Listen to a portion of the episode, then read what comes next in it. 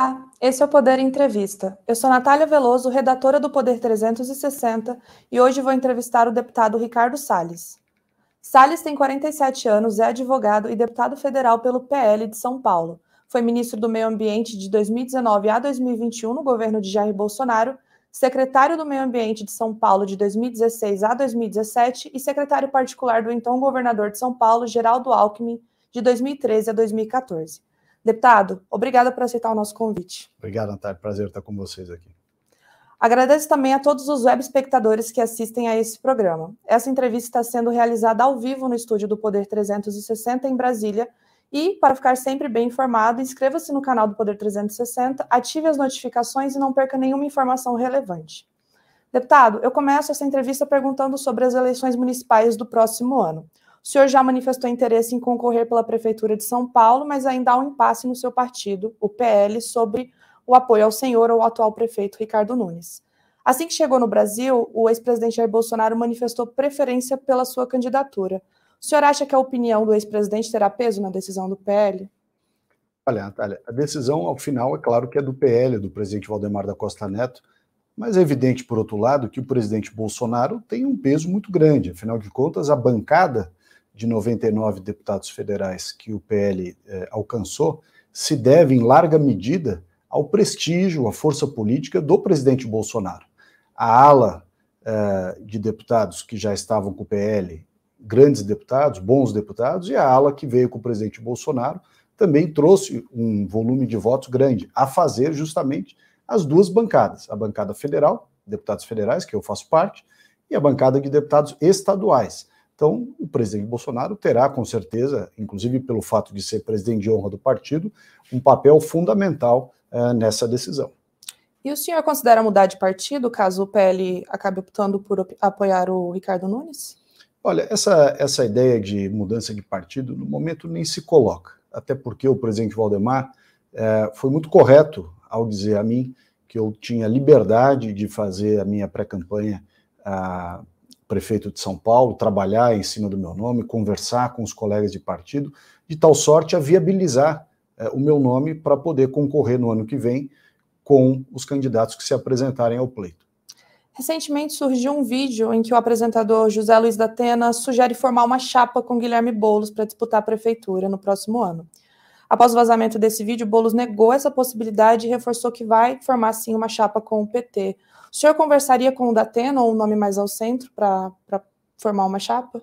Olha, o Datena tem muita popularidade, um apresentador de televisão conhecido, mas eu não acredito que ele vá ser candidato, assim como não foi em várias outras oportunidades em que ele é, ameaçou, namorou com a ideia de ser candidato ao Senado, enfim, a outras posições, mas ele é, acabou, em todos esses casos, não sendo candidato. Não acho que dessa vez vai ser diferente. É, com relação ao Boulos, eu tenho a impressão que aquele vídeo foi muito mais uma medida é, de pressão política em cima do PT e, de certa forma, um marketing para alavancar o candidato Boulos do que qualquer outra coisa. E os senhores para contar com o apoio do governador Tarcísio nessa disputa? Olha, o Tarcísio tem tido uma posição muito correta. Qual é a posição do Tarcísio? De dizer que ele vai apoiar aquele candidato que, sendo oposição à esquerda, melhor se viabilize. Então, isso permite a ele ter a mim como candidato, ter o próprio atual prefeito ou, eventualmente, um outro nome que se viabilize. Tudo indica é, que nós vamos ter viabilidade e, consequentemente, poderemos contar com o apoio do Tarcísio, que é um apoio muito importante, governador do estado de São Paulo, muito bem votado, com apoio dos bolsonaristas, eleito, com grande força do presidente Bolsonaro também. É, agora, sobre o seu trabalho na Câmara, o senhor protocolou um projeto para anular o decreto assinado pelo presidente Lula que altera o novo marco do saneamento básico, que foi aprovado no governo Bolsonaro. Qual é a sua avaliação sobre essa medida do novo governo? Veja, Natália, a esquerda ficou no poder 22 anos no Brasil. Nunca se preocupou em aprovar nenhuma norma relevante que melhorasse os índices de falta de saneamento no país. Nós temos, em pleno século XXI, 100 milhões de brasileiros que não têm coleta e tratamento de esgoto, 35 milhões que não têm sequer água potável disponível nas suas casas. Portanto, foi muito relevante, eh, durante o governo do presidente Bolsonaro, a aprovação do marco legal do saneamento. O governo se empenhou, nós fizemos tudo o que podíamos para que aquilo desse certo e finalmente o Congresso Nacional conseguiu aprovar. Detalhe: com a esquerda votando contra, seja por interesses corporativos, por ciumeira política, mas enfim, é, votou contra o interesse dos brasileiros. Logo após o marco legal do saneamento, é, uma série de investimentos começaram a ser feitos. Talvez o mais emblemático seja o da SEDAI, no Rio de Janeiro, com os diversos blocos que foram licitados na Bolsa de Valores, com investimentos da ordem de 30 bilhões de reais planejados já e em andamento. Portanto, o Brasil foi melhorando os índices de saneamento, que são o maior problema ambiental brasileiro. Veio o governo agora do presidente Lula, e principalmente em razão de disputas políticas locais, coisas que são absolutamente alheias ao interesse público, né? questões paroquiais, sobretudo na Paraíba e na Bahia. Né? Ele se curvou ao lobby de certas autarquias estaduais e municipais que não querem concorrência do setor privado, não entregam para o consumidor, para o brasileiro, um serviço de qualidade, e aí este lobby resultou na, no decreto. Nós protocolamos o PDL, o projeto de decreto legislativo, para anular esse decreto, e eu tenho certeza que o parlamento brasileiro, a exemplo do que fez uh, por ocasião da aprovação do marco legal de saneamento, vai, nesta oportunidade, também uh, derrubar o decreto presidencial, que não tem o menor sentido, nem do ponto de vista ambiental, muito menos da parte de interesse público. É, agora, também falando sobre a oposição, o senhor vê espaço para diálogo com o atual governo em algumas pautas no Congresso? Veja, uh, nós não seremos uma oposição irracional e anti-brasileira como foi aquela que foi feita contra o presidente Bolsonaro. Fizeram oposição pela simples oposição, assuntos relevantíssimos não puderam avançar no Congresso Nacional porque fizeram uma oposição irracional, negativa, perniciosa para o nosso país. Nós não faremos isso. O que nós queremos é poder apoiar coisas boas o desafio desse governo, da forma desorganizada que está, sem projeto, sem objetivo, sem equipe, é poder conseguir apresentar ao Congresso medidas que sejam dignas de apoio. Se essas medidas forem apresentadas, não vejo por que a oposição não aprovar, mas tem que vir coisa boa. Nós não vamos aprovar ou não vamos votar a favor de qualquer coisa. O senhor foi ministro do Meio Ambiente durante dois anos. O senhor continuará tendo como foco a pauta ambiental no Congresso?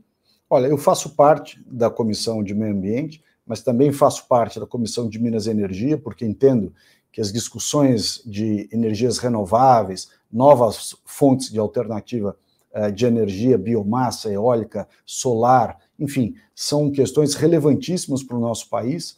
E também faço parte da Comissão de Relações Exteriores, porque uh, há lá, além da questão dos acordos internacionais, inclusive na área ambiental, há também temas afeitos à defesa nacional. Então, é, a minha pauta está ampliada para assuntos que têm mais relevância é, em outras áreas, mas sem deixar de lado o conhecimento acumulado na área ambiental.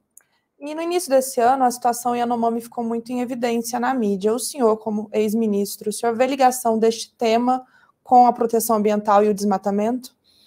Nós discutimos muito ao longo desses quatro anos a necessidade de ter uma política racional de utilização dos recursos naturais da Amazônia. Nós temos na Amazônia uma população de cerca de 25 milhões de brasileiros que vivem num território do tamanho da Europa Ocidental, é, em cima da maior riqueza natural do planeta, do Brasil, certamente, é, que envolve ouro, diamante, óleo, gás, petróleo, cassiterita, enfim, uma riqueza enorme, inclusive a de biodiversidade. Se nós não tivermos uma legislação realista que permita aos moradores da Amazônia, indígenas ou não, usufruírem de maneira sustentável, planejada, controlada, mas usufruírem dos recursos naturais que ali estão, é, a política que prevaleceu no passado, que eu entendo que talvez esteja sendo tentada nesse momento, que é a política do avestruz. Fia a cabeça no buraco e finge que o problema não existe. Essa política não resolve você não vai impedir 25 milhões de pessoas de irem atrás de uma prosperidade econômica. Então é melhor fazer um ordenamento, ter licenciamento ambiental, ter normas próprias e com isso você fazer as atividades de maneira correta. Veja que os Estados Unidos acabaram de aprovar a exploração de petróleo em vastas áreas no Alasca.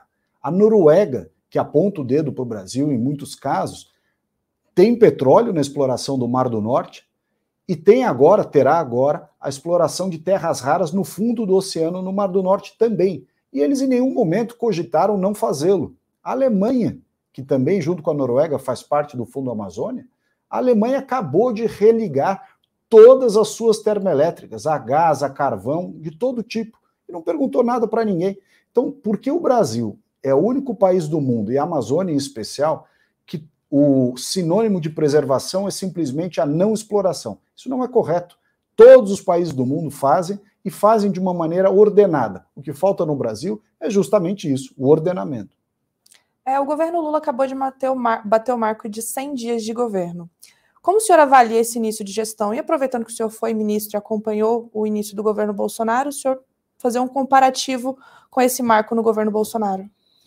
Olha, o governo do presidente Bolsonaro trouxe, uh, e aqui tenho um certo cuidado em dizer isso porque eu era ministro, mas trouxe um quadro técnico de altíssimo nível, como talvez nunca tenha sido visto no Brasil. Ministros que conheciam as pastas, com capacidade técnica, com postura uh, de ministros realmente, o que, que a gente está vendo no governo do presidente Lula? Uma desordem total, uma sensação de que eles tomaram o poder, conseguiram chegar à presidência, mas não tem projeto, não tem objetivo, não tinham equipe sequer para compor os diversos ministérios e os órgãos a eles afeitos. Dobraram praticamente o número de ministérios, criaram, é, ou recriaram, né, na verdade, o loteamento de cargo partidário para todo lado, e que foi, inclusive, a origem dos escândalos de corrupção na era do PT. Portanto, é, a avaliação desses 100 dias, uma série de promessas não cumpridas, aumento real do salário mínimo que não aconteceu, é, isenção da faixa de imposto de renda para quem ganha até 5 mil reais também não aconteceu. A inflação está descontrolada justamente porque o governo passa a imagem de responsabilidade fiscal, de desrespeito justamente àquele equilíbrio que é o que todo país precisa ter para manter a sua solvência. Né? Ataque ao Banco Central, ataque ao presidente do Banco Central, tentativa de baixar juros na canetada, como foi feito no consignado uh, lá pelo ministro Lupe, depois teve que voltar atrás. Não se baixa juros na canetada. Para baixar juros, você tem que acertar as questões econômicas. E o governo Lula está errando em praticamente todos os campos. Então, há de fato aqui uma avaliação negativa de toda a sociedade. Esses 100 dias têm sido dias muito ruins para o país. E falando no ex-presidente Jair Bolsonaro, o senhor acredita que ele pode ficar inelegível? E, se sim, quem poderia substituir ele como nome da direita na próxima eleição? Veja, o próprio ministro Marco Aurélio Mello, que recentemente deixou o Supremo Tribunal Federal, depois de uma longa carreira no órgão, manifestou essa semana a sua, o seu espanto, a sua indignação em relação a essa possibilidade de ter o presidente Bolsonaro os seus direitos políticos cassados de tornar-se inelegível. Por quê? Porque não há motivo para isso. Todas as questões que estão sendo levadas aos processos como é, subsídio para que uma eventual decisão nesse sentido venha a ser tomada são questões muito superficiais. E o próprio ministro Marco Aurélio comentou isso. Existe essa possibilidade? Sim, mas será claramente uma medida é, personalista contra o presidente, persecutória contra o presidente Bolsonaro, porque não há, na prática, medida é, justificativa para uma medida tão radical. Por outro lado, o presidente também pode, ele próprio, decidir não concorrer às eleições, por algum motivo que seja seu, pessoal. E se ele assim o, o fizer, ou se tornar inelegível, ele terá é, algumas alternativas. O, ministro, o governador Tarcísio, o governador Zema, enfim, há nomes que podem por ele ser escolhidos. Mas essa decisão de quem apoiar, e certamente é uma decisão de grande relevância, maior relevância que pode ter esse processo, querer ou não poder concorrer e, portanto, escolher alguém, é uma decisão que cabe ao presidente Bolsonaro. É, deputado, agora vamos para um jogo rápido de perguntas que fazemos com os nossos entrevistados aqui no Poder Entrevista. Falarei para o senhor alguns temas e o senhor responde brevemente sobre qual sua percepção sobre o assunto, se é a favor ou contra. Eu vou começar com a primeira pergunta. O senhor é a favor ou contra uma flexibilização na lei sobre o aborto? Eu sou contra a flexibilização. O senhor é a favor ou contra a legalização do uso recreativo da maconha, como em alguns países da Europa e em alguns estados dos Estados Unidos? Sou contra. O senhor é a favor ou contra cotas para minorias em universidades? Eu sou a favor de cotas sociais. O senhor é a favor ou contra privatizar a Petrobras? Totalmente a favor de todas as estatais. Já que o senhor falou sobre estatais, sobre os bancos, o senhor é a favor ou contra a privatização dos bancos? Também sou a favor da privatização de todos os bancos. O senhor é a favor ou contra a flexibilização das regras trabalhistas? Eu acho que aqui não se trata de flexibilizar, é colocar racionalidade. O senhor é a favor ou contra uma reforma administrativa que facilite a demissão de funcionários públicos? O Brasil precisa de uma reforma administrativa. Nossa, nosso sistema é super burocrático. O senhor é a favor ou contra a reforma tributária? Dependendo do modelo, eu sou a favor. Agora, na avaliação do senhor, o que precisa ser alterado na segurança pública? O senhor é a favor do chamado excluente de licitude?